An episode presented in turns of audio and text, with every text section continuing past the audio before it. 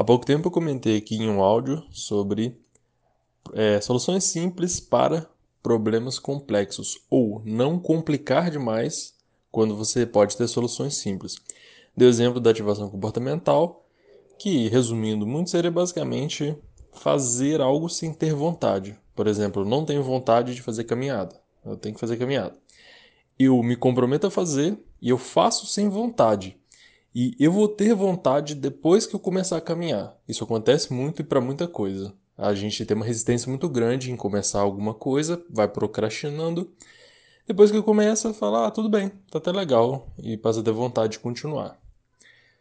Só que eu já avisei lá que isso tem limitações, porque isso acaba pode ser usado de uma forma muito simplista e não é porque é uma solução simples em alguns casos que você que é a solução simples para todos os problemas e é simplesmente dizer faça de qualquer jeito, faça sem ter vontade, é só pegar e fazer.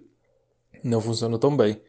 Isso se liga com uma outra ideia que eu em que eu, em que eu venho pensando ultimamente, que é sobre a ideia de vontade. E também é uma simplificação muito grande, que muitas vezes as pessoas supõem que a vontade é uma força mágica e que você pode ter facilmente, né? Ou, enfim, que ela é, é simples você resolver o problema da vontade. Acho que eu, eu lembrei disso também porque eu vi uma resposta de alguém aleatório respondendo a outra pessoa e a pessoa perguntava: ah, como parar de fumar? A pessoa falava: simplesmente pare. Ou como fazer isso? Simplesmente faça. Ou é, como eu consigo, sei lá, resistir a tal coisa? Ah, você tem que ter força de vontade.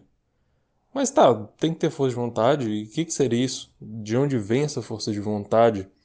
E eu acho que isso está enraizado na nossa cultura de uma forma tão forte que a gente pensa sobre isso sem pensar muito bem o que, que é vontade, porque a gente pensa como se fosse uma força assim, ah, brota do nada, ou se eu falo para você, tenha força de vontade, você vai ter ou depende só de você querer ter força de vontade.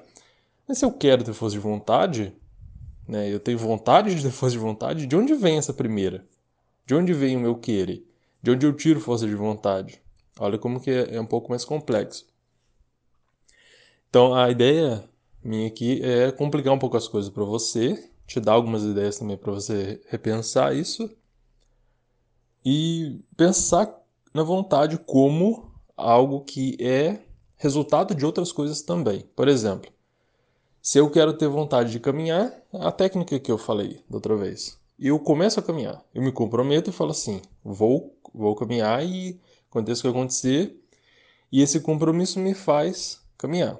E eu passo a ter vontade depois. A minha vontade de caminhar resultou de eu caminhar. Então, é o resultado.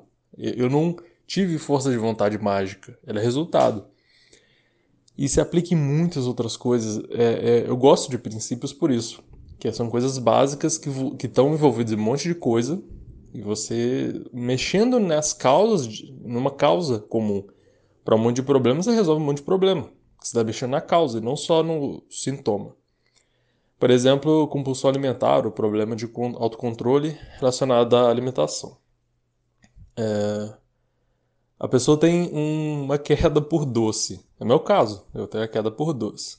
Aí você pode falar para ela, ah, mas você tem que ter força de vontade para emagrecer, para se controlar. Você não pode comer doce. E, sei lá, a casa dela tá cheia de doce. O armário tá cheio de biscoito, de Nutella, de goiabada, doce de leite. E você fala assim, ah, você tem que ter força de vontade. Você acha que é essa força de vontade da pessoa, ela realmente está no vácuo? Ela realmente não depende das, dos outros fatores da vida dela, do ambiente físico, do de como essa pessoa foi, ela cresceu, do que, que ela aprendeu, das disposições dela, da fatores genéticos, culturais, sociais. Você acha que realmente não depende de nada disso? Ela simplesmente pode ter força de vontade e fazer qualquer coisa independente do mundo exterior? Eu não acho. Um, uma forma simples nesse caso, para exemplificar, como que você não necessariamente precisa é, acreditar nessa força mística que a gente chama de vontade. Se você muda o ambiente, vai ser muito mais fácil ela, você diminui a vontade dela. Porque se eu estou no ambiente, eu estou vendo coisa doce toda hora. Eu gosto de doce. Eu sinto o cheiro de coisa doce. Eu vejo gente comendo coisa doce. Eu lembro do sabor do doce. É muito difícil eu não ter vontade de comer doce, sabe? E isso tem uma raiz evolutiva. E o açúcar, assim como a gordura, são fontes de muita energia. Então, o nosso corpo foi, se adaptou, o corpo humano se adaptou de tal forma a gostar muito desse tipo de alimento.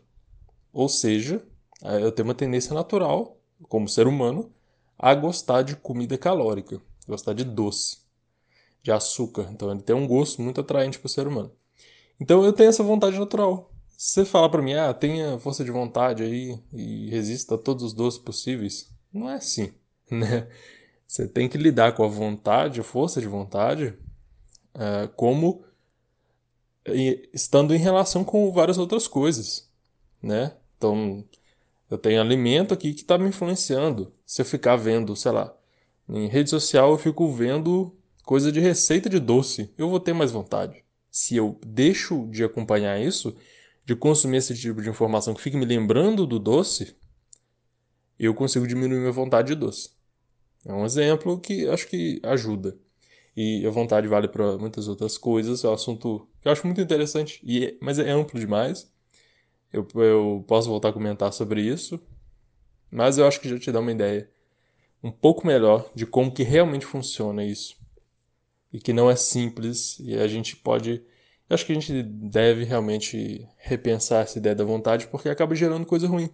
Que é simplesmente, igual o caso clássico da depressão. Ah, a pessoa está com depressão severa, só funciona com antidepressivo pesado ou com eletroconvulsoterapia, que é passar onda elétrica no cérebro diretamente. É, e você fala para ela, ah, você precisa ter força de vontade para levantar da cama. Não é assim, não é assim. Então vamos pensar um pouco melhor nisso aí. Acho que isso aqui é uma semente que eu estou plantando para você pensar nisso, pensar, repensar isso, porque talvez você simplesmente não teve esse, estímulo né, durante sua vida, como a gente não tem mesmo. A gente é criado numa cultura que fala muito de força de vontade, vontade, vontade, mas não explica o que é vontade, de onde ela vem, como é que a gente faz para lidar com ela, para ter mais vontade ou menos vontade. Eu acho que isso aí ajuda um pouco. Até mais.